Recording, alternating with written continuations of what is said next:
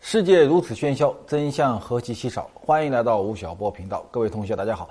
当我们今天在荧幕前相见的时候，一个喧嚣的二零一四年即将结束了。呃，我们每一个人啊，我包括我们摄像的这些朋友们，我们的编导，我们的八九零同学，我们从现在开始就要大一岁了，一年又要过去了。这个时候呢，我们每一个人都会问一个问题：说你在二零一四年过得好不好呢？然后你二零一五年又会有怎么样呢？啊，二零一四年对我来讲呢，是一个特别奇怪的一年，因为我在五月份的开始决定要做一个叫吴晓波频道，然后从此以后我的生活得到了很大的一个改变。我每个礼拜要写两篇专栏，然后呢要和这位长得这副样子的这个同学在一起，来帮助大家来做一个呃视频的一个节目。所以我的生活在五月份以后突然变得节奏非常非常的快，然后呢我也很享受这样的一个匆忙。但是呢，也给我带来了很多的困扰啊，比如说我需要跟呃八零啊九零甚至零零的这些年轻的朋友们在一起啊，我们一起来讨论很多问题，要让我呢也变得觉得自己哎，觉得我的人生变得很陌生，然后同时呢，我也觉得很好奇啊。我想，二零一四年对于很多人来讲都是这样的，你很陌生，然后呢，你对他很好奇。那么，在宏观经济层面来看的话呢，二零一四年。整个这个十二个月的变化也是非常非常的大。年初的时候呢，在北京开全国两会的时候，李克强总理在做政府工作报告，提出了二零一四年中国宏观经济的三个主要的关键词。第一呢叫稳增长，第二呢叫调结构，第三呢叫去杠杆。然后呢，英国有一个机构叫巴克莱银行啊，就拿把这三个名词加在一起啊，提出了一个概念叫李克强经济学啊。这个学经济的人，大家都对这个名词很熟悉。那么，然后到了十二月份的时候，我们再来看说年初所提出来的这三个经济治理的目标有没有实现呢？我们的经济增长没有稳定呢？哎，我们就会发现说，经济增长反倒在整个二零一四年是在持续的一个下滑的一个通道里面，变得越来越危险，越来越危险。然后我们的调结构问题有没有完成呢？啊，那么一发觉也是个挺大的问题，因为。整个在二零一四年的结构调整中，政府所主导的各种各样的结构调整，看上去好像成效都不太大啊。中国的很多省份，像山西省啊，像山东省啊，东北啊一些地方，到现在为止还陷入在一个比较大的一个产业危险过程当中。那么再来说这个去杠杆啊，就是希望能够控制整个一个货币的投放量。让整个经济维持在一个低通胀的一个情况，那这个任务没有完成呢？哎，我们发觉也出现两个问题。第一个呢是整个二零一四年的整个新增的货币投放量可能还会超过二零一三年。第二个呢，在新增货币不断增加的同时，哎，整个产业经济倒有可能出现一个通货萎缩的这样的一个状况啊。所以在二十二月份我们回看二零一四年，我们很难回答一个问题：说今年的经济是好的还是坏的？所以二零一四年。在过去的五年里面，从宏观经济层面来看的话，是最模糊的一年。而且每一个人在站在二零一四年的最后这道门槛上，我们每一个人的心情又是非常的不一样。我们很难无牵无挂的离开二零一四年啊，这个用光溜溜的跑到二零一五年去。你还真吃条条了，回去穿衣服去，光溜溜的跑到。二零一五年去，这是不可能的。一年和一年之间，应该说它都是血肉相连。我们是在一个三十多年的经济发展的一个前提下，到了二零一四年，然后呢，我们就面向了二零一五年。二零一五年又会怎么样呢？我前两天啊去了呃福建的一个地方，叫做泉州市啊，到泉州市去做调研。然后呢，我讲完课以后呢，就请的几个泉州的一些企业家朋友和政府官员朋友，我们来座谈。大家知道，泉州啊是中国私营企业非常发达的地方。然后呢，全中国的呃，应该说大概三分之一的这些服饰啊、运动鞋的品牌啊，都在泉州地区啊。所以这个地方的泉州的呃服装工业啊，非常的一个发达。然后那天呢，坐在一起的时候呢，我旁边呢坐了两个企业家朋友。一个企业家朋友呢是做运动鞋的啊，是当地最大的几家运动鞋老板之一。然后呢，他带了他儿子来，那么他就跟我讲，他说吴老师啊，这个二零一四年很难过啊，为什么呢？因为整个互联网经济啊，对传统产业的冲击非常大，整个泉州地区的运动鞋啊、运动服装啊这些青年服装的品牌遭到很大的一个冲击。然后呢，这个企业面临的一个呃市场逐渐逐渐的萎缩的一个情况。那我问他说你怎么办呢？他跟我讲，你看我今天带我儿子来了，然后呢，我儿子刚刚从英国留学回来，我现在呢让他成立了一家电子商务公司，然后呢决定在网上做我这个运动鞋品牌的网上销售。那我说你做的怎么样呢？他说，哎呀，我只要来见你吴老师，就是因为不知道怎么办呀。因为电子商务公司成立了，成立的第一天起，儿子和爹就开始吵架。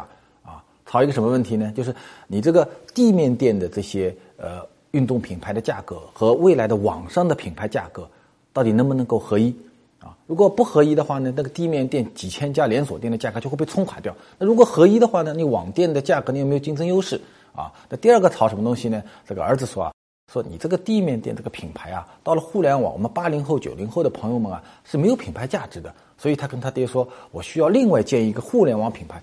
他爹就很生气啊，说我这个是中国驰名商标啊，每年这个户全国的这个品牌排行榜里面，我都有几十亿的品牌价值，你居然跟我说一分钱都不值，啊，这个父子俩在在我面前哇啦哇啦哇啦开始吵起来了，啊，那另外呢，旁边又做了一个，也是做一个服装品牌的一个公司老板。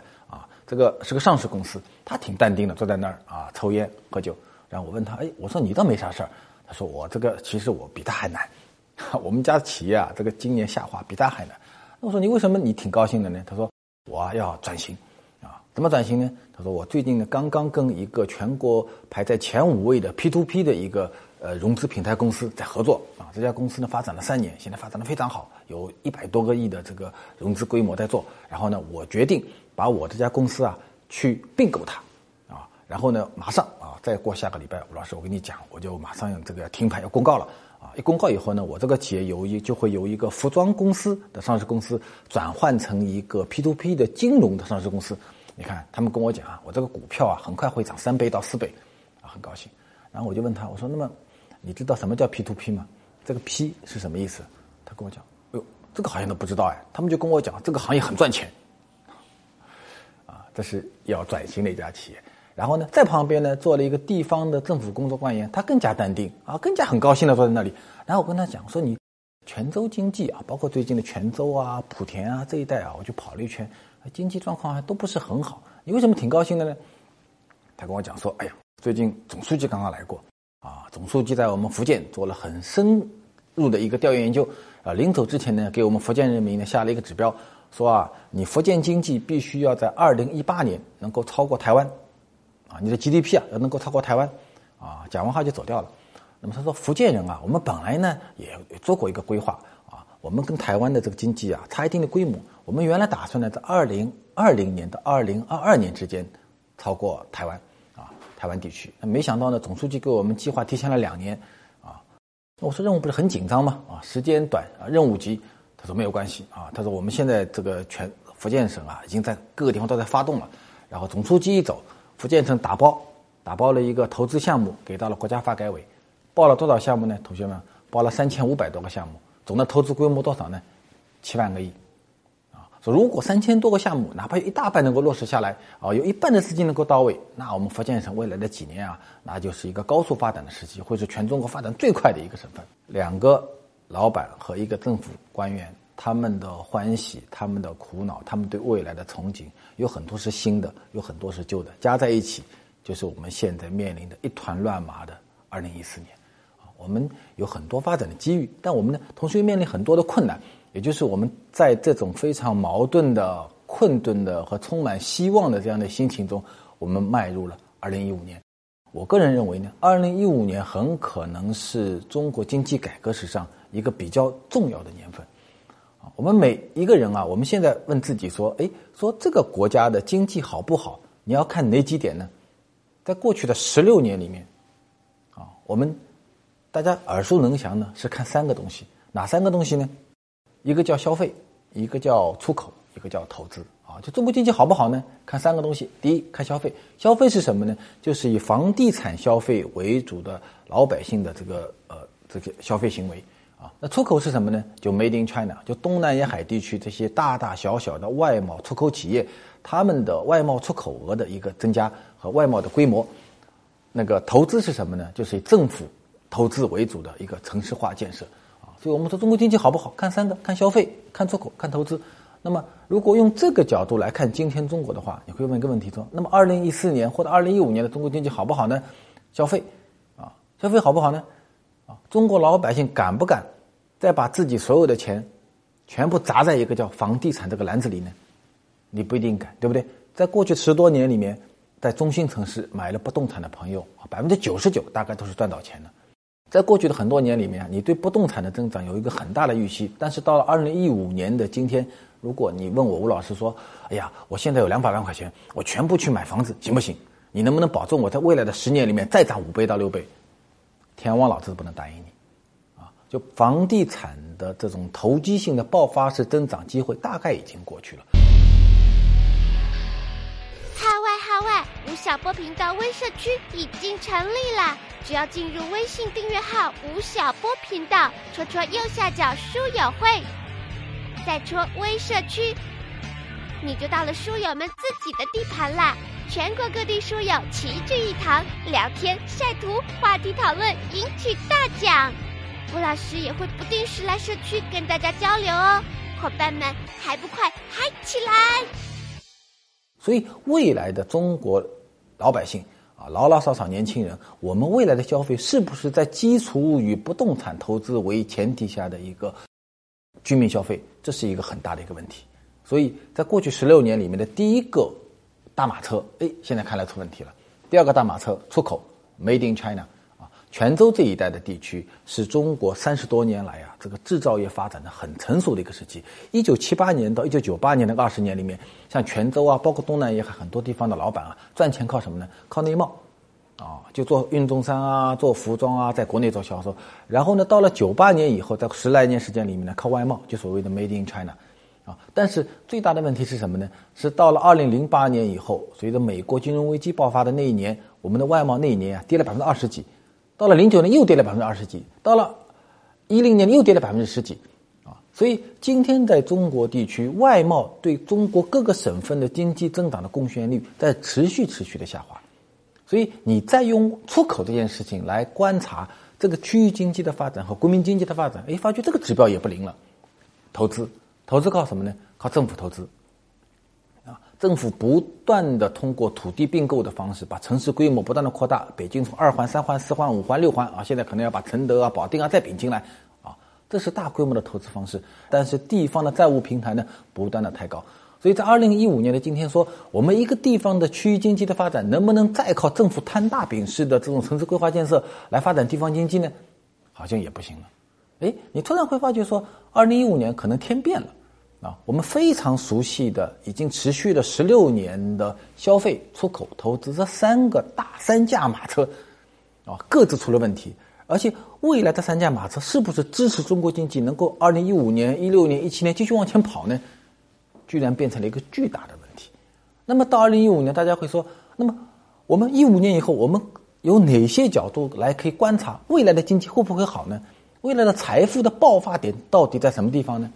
哎，我们会发觉说，一些新的增长点，一些新的动力在二零一五年即将出现。我们简单归纳一下，会出现四个比较重要的动力。第一个动力是什么呢？叫做新实业。中国啊，在过去的几年里面，有一个数据非常重要，就是我们在二零一三年的时候，中国的整个制造业、实体经济的制造业的，在全球制造业的比重达到了百分之二十八，这个是自工业革命以来第一次有一个国家，它的制造业在全球的比重中超过了美国。啊，一三年的时候，美国呢是二十七，我们是二十八，啊，这个在工业革命历史上是一个很重要的数据。然后呢，在中国历史上也是一个很重要的数据，但是。在过去的这个一三年之前啊，我们中国实体经济的发展靠的是什么呢？简单来讲，就是四个字，叫做成本优势。我们从七八年开始，我们靠我们的土地成本优势，靠我们的人力成本优势，靠我们的这种税收减免优势，靠我们对环境保护不需要承担任何责任啊，等等等等这些优势，我们获得了经济的发展。三十多年来，你看中国每一家企业啊，从做冰箱的、做空调、做洗衣机的、做鞋子的、做衣服的，评价你的标准是什么呢？你的面积有多大？你的故宫有多少？你的营业收入有多少？你有没有进世界五百强？对不对？这个是我们三十多年来非常熟悉的对实业的一个观察。但是到二零一五年的今天，这种对企业的观察已经发生了重大的问题啊！你企业占地面积越大，你的故宫越多，你的营业额越高，你可能死得更快。这就变成了很大的问题，所以我们现在说我们要做新实业啊！现在在中国地区啊，所有做实业的老板都觉得自己很困难啊！我在全国各地零四年各地做演讲，经常有人跟我说：“吴老师，你看我这个企业就垮掉了，你告诉我有没有一片新的蓝海能够让我去的？我要马上要要要到那个地方去啊！”然后呢，你会发觉说，其实在中国地区啊是没有一片蓝海的。啊现在所有的实体企业都面临一个问题：说我们怎么能够面对新的产业经济发展形势，面对各种成本优势都已经非常高的前提下，我们能够继续活下去？我前段时间啊，去了一次广东的顺德地区，啊，各位知道顺德呢是中国很多家居企业的集散地，啊，那家居是一个特别古老的行业，自从有鲁班以后就有木匠，木匠就有家居，啊，然后顺德地区的很多的红木家居啊，很多办公家居啊，很多现代家居啊。然后呢，这两年呢，生意就很差，啊，很有很差。为什么呢？因为成本都在增加，顺德的土地成本在增加，工人成本在增加，原材料成本在增加，税收成本在增加。然后呢，你还不能随便的污染环境，所以很多家居企业过得很差。结果呢，哎，我们在调研的时候发觉，有一家家居企业日子很好过。这家家居企业他怎么做家居的呢？你们想，一般的家居企业啊，他做家居怎么做呢？我知道，我知道。他们就是做好家具运到各地销售，卖不掉的就贴上打折的标签，清仓大甩卖，全场两块钱，然后再继续生产家具，铺货到全国。这就是旧实业啦。吴老师，那新实业是怎么样的呢？那什么叫新实业呢？啊，这家企业也是做家居的，但是呢，他在各地开的连锁店啊，你跑进去的时候，你会发觉说，他没有什么大家居，啊，他有什么呢？他很多电脑。啊然后旁旁边呢有很多木板、木材材料放在边上。然后你跑进去的时候呢，他会问你说：“这个呃，八同学，这个你们家装修啊？你们家面积多大呢？”一百三十方。客厅多少大呢？三十五方。啊，打算花多少钱买家具呢？一咬牙一跺脚，二十万。那么你这个家具打算是买日式的呢，还是买英式的呢，还是买北欧的呢？买美式呢，还是买中式的呢？你讲哎，我觉得日式的蛮好的。好。他把你一百三十方、三十五方的客厅，二十万块钱，日式家居，把这些数据加在一起，输到电脑里面，电脑里很快就出现各种各样日式的跟这个价格相关联的各种各样的办公桌啊、写沙发啊、写字台啊，然后你一心要打勾，打完勾以后集成出一个一个清单，然后呢，通过电脑传到他顺德的工厂，做完以后呢，然后就回到放到你的办公室里，放到你的家里来。各位，这就是新制造，它通过大数据的方式，通过消费者的诉求，反过来来定义自己的生产，而不像原来那样，先把自己生产做完以后铺到各个的家居市场里面。所以，在这个意义上，在这样的一个企业的视野里面，一个非常陈旧的一个家居行业，它就会变成一个新行业。这样的事情，各位正发生在中国的家居行业、家电行业。文化行业啊，几乎所有的行业都在发生这样的一个变化，啊，这个变化的过程就是二零一五年即将发生的一个对传统的旧的大制造型实体经济的一次颠覆。中国的制造企业在今天已经进入到了一个强制的淘汰期，所以在这样的前提下，中国其实没有什么夕阳行业，也没有什么呃这个呃传统产业啊，所有的产业、所有的行业都在二零一五年开始。面临的一次新的商业模式的一次调整，啊，所以这是一个新的动力。我们不可能抛弃制造业。我们所有在屏幕前的听这个吴晓波频道的做实体经济的朋友们，我们对我们这个行业还是要有信心，啊，不是这个行业不行了，而是我们原来的赚钱方式不行了。我们必须要在二零一五年开始求变。第二个变化呢，叫做城镇化。啊，在过去的很多年里面啊，在一三年以前啊。我们讲的什么呢？讲的城市化，对不对？那么城市化意味着什么呢？意味着在很长时间里面，十多年时间里面，我们政府的大量的投资啊，或者我们国家的很多的基本建设设施的一个建设是集中在大中型城市里的。国家物价局所公布的我们这一个月的商品房的价格上涨啊，基本上统计什么呢？是统计全国前七十大城市的商品房价格的。但是到一五年以后，这个情况就可能发生变化。变化是什么呢？未来大规模的投资，未来中国主要的城市化的建设的发展的动力，将出现在三线以下城市及一些核心的集镇。啊，就是城镇化未来的发展会成为中国城市规模扩张和人口城市化的一个重要的一个吸纳地，而不再是北上广深这些地方的一个发展了。哎，这就会发觉说，即便是在城市经营、在投资这一个领域里面，二零一五年以后也会发生很大的变化，整个资本会被稀释到更多的、更大面积的一个城镇领域里面。第三个动力是什么呢？是互联网。二零一四年，中国商业界最大的一个英雄人物和最大的新闻就是阿里巴巴的上市。啊，上市的时候啊，大家都在说说这个公司的估值大概是多少？我们当时算了一下，它大概是在一千五百亿到一千八百亿美金之间。啊，那已经是非常大的规模了，已经会成为中国最大的互联网公司了。但没想到，很快啊，上市的时候就两千多亿，啊，然后过了这个光棍节以后啊，这个十一月十一号这个呃。八九零，这个叫什么节啊？阿里巴巴把它叫做双十一呀！这真的不是串词，这真的是他忽然忘记了啊！叫双十一节啊！过了双十一节以后，这这一天达到了五百七十多亿的销售额，然后阿里巴巴的股票居然就冲过了三千亿美美金啊，变成个非常大的公司啊！所以，以阿里巴巴呀、京东也好、腾讯啊、百度啊这些互联网公司，现在对中国整个社会和实体经济的改造已经发生了重大的变化。啊，所以互联网经济，特别是以移动互联网所带动的新消费经济，已经成为了中国经济很大的一个新的一个增长极。而这个增长极是在我们原来的消费、投资、出口的里面是看不见的。啊，所以互联网成为了观察中国经济的一个新的一个动力。第四个动力是什么呢？是新金融。从二零一四年开始啊，中国的金融行业发生了翻天覆地的变化。啊在十八届三中全会上面，我们第一次在中央文件里面看到了一句话，说国家啊即将允许中小企业发起设立中小银行等金融机构。啊，这句话不得了，这句话等于把民营资本推到了中国的整个银行体系里面去。啊，所以在二零一四年，我们看到国务院通过了五个民资银行的一个审核报告，然后这些民资银行将成为一种新的。发展的一个力量进入到金融业里面，然后金融产品的大规模的爆发和增长，在二零一四年也呈现的非常的清晰啊，所以在未来的二零一五年，我们会发觉到金融业，特别是新金融啊，以这个民营资本和互联网资本为代表的这些新的金融力量，将全面的再造中国的银行体系，所以。这个是我们在二零一五年即将看到的一个全面的一个景象，就是支持了中国经济发展十六年，从一九九八年开始支持了中国经济发展了十六年的这种三驾马车的这样的一个经济增长模式，现在已经被彻底打破了。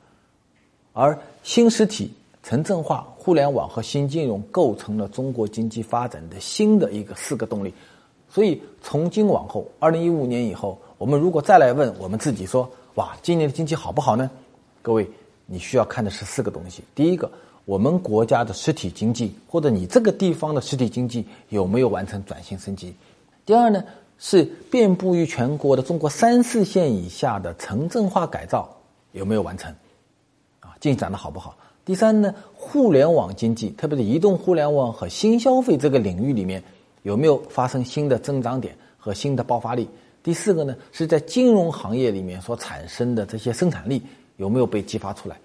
所以这个是我们在二零一五年观察中国经济的一个新的一种观察方式。也就是意味着什么呢？意味着中国经济从此进入到了一个全新的一个局面。我们国家的这个改革啊，从一九七八年开始到现在已经是到二零一五年的话，已经是三十七年了。这三十七年里面啊，其实我们从产业经济层面来看的话，是经历了几个大的变化的。第一个变化呢是发生在一九七八年到一九九八年。一九七八年以前啊，我们这个国家用香港的一些经济学家的话来讲，我们叫做军营经济啊，就这个国家主要的经济发展是七个字，叫备战备荒为人民啊。第一是为了打仗，第二呢老百姓有饭吃，第三呢在这两个前提满足的情况下，老百姓呢你能够有吃的、有穿的、有用的。所以七八年以前，我们的整个投资是在军工业、重化工业啊这些领域里面。然后呢，我们经历了二十年的时间，让这个国家有一个军营经济变成了一个以吃穿用为主的轻工业的一个经济模型。所以在一九八零年代到一九九零年代初的很长时间里面，在中国地区赚钱的老板主要在三个行业里面：第一是吃的啊，饮料、保健品、食品；第二呢是穿的，服装、纺织、纺织器械啊，器械。第三个呢是用的啊，就是冰箱、空调、洗衣机啊，在这些行业里面，这些加在一起呢，我们叫这个国家的产业呢叫做轻型化。所以我们用二十年时间是完成了由一个军营经济向轻型化的一个转移。然后到了九八年以后，随着东亚金融危机爆发以后，朱镕基在全面的再造了中国经济啊，就是我前面讲的，把中国经济啊有轻型化、有吃穿用这三个行业转型为以房地产消费为主的居民消费，以企业、中小企业出口为主的 Made in China 和政府投资为主的城市化经营，啊，这三个东西加在一起呢，使得整个国民经济由一个轻型化状态向重型化做转移。二零一五年，我们即将到来的二零一五年，我们会发觉，随着四个新的动力的出现和老的三驾旧马车的衰落，我们的整个宏观经济的一个观察发生了第三次的一个变化，就是我们开始由一个重型化。的一种产业模式开始转型于以消费和金融化为主的一种产业模型，在二零一三年底到一四年初的时候，我们国家还有一个非常重要的数据，就是我们的服务业就第三产业的比重在全国中的比重第一次超过了第二产业，超过了制造业。这个是在二零一三年、一四年发生在国民经济部分发生非常重要的一个问题，就是在未来啊，我们中国经济的发展不再依赖于完全的依赖于房地产投资，不再完全的依赖于外贸，也不再完全的依赖于政府的一些大规模的这些铁路啊、交通啊这些城市化的一个建设，要依赖于什么呢？我们必须要依赖于两个东西：第一，我们必须要依赖于消费，要居民的各种各样的创新消费。文化消费。第二呢，我们必须要依赖于金融化，所以这个是我们在二零一五年所面临的看到的一个非常重要的一个变化。那么，二零一五年会出现哪一些经济发展的景象呢？经济会如何复苏呢？商业会如何转型呢？大企业还能继续保持领先位置吗？创业的还有可能创出行业巨头吗？我到底应该翘着二郎腿投投资，还是应该撩起袖管去创业？听听吴老师是怎么继续预测二零一五的吧。下周四不见不散哦！真正的智慧不仅在于能明察眼前，而且还能预见未来。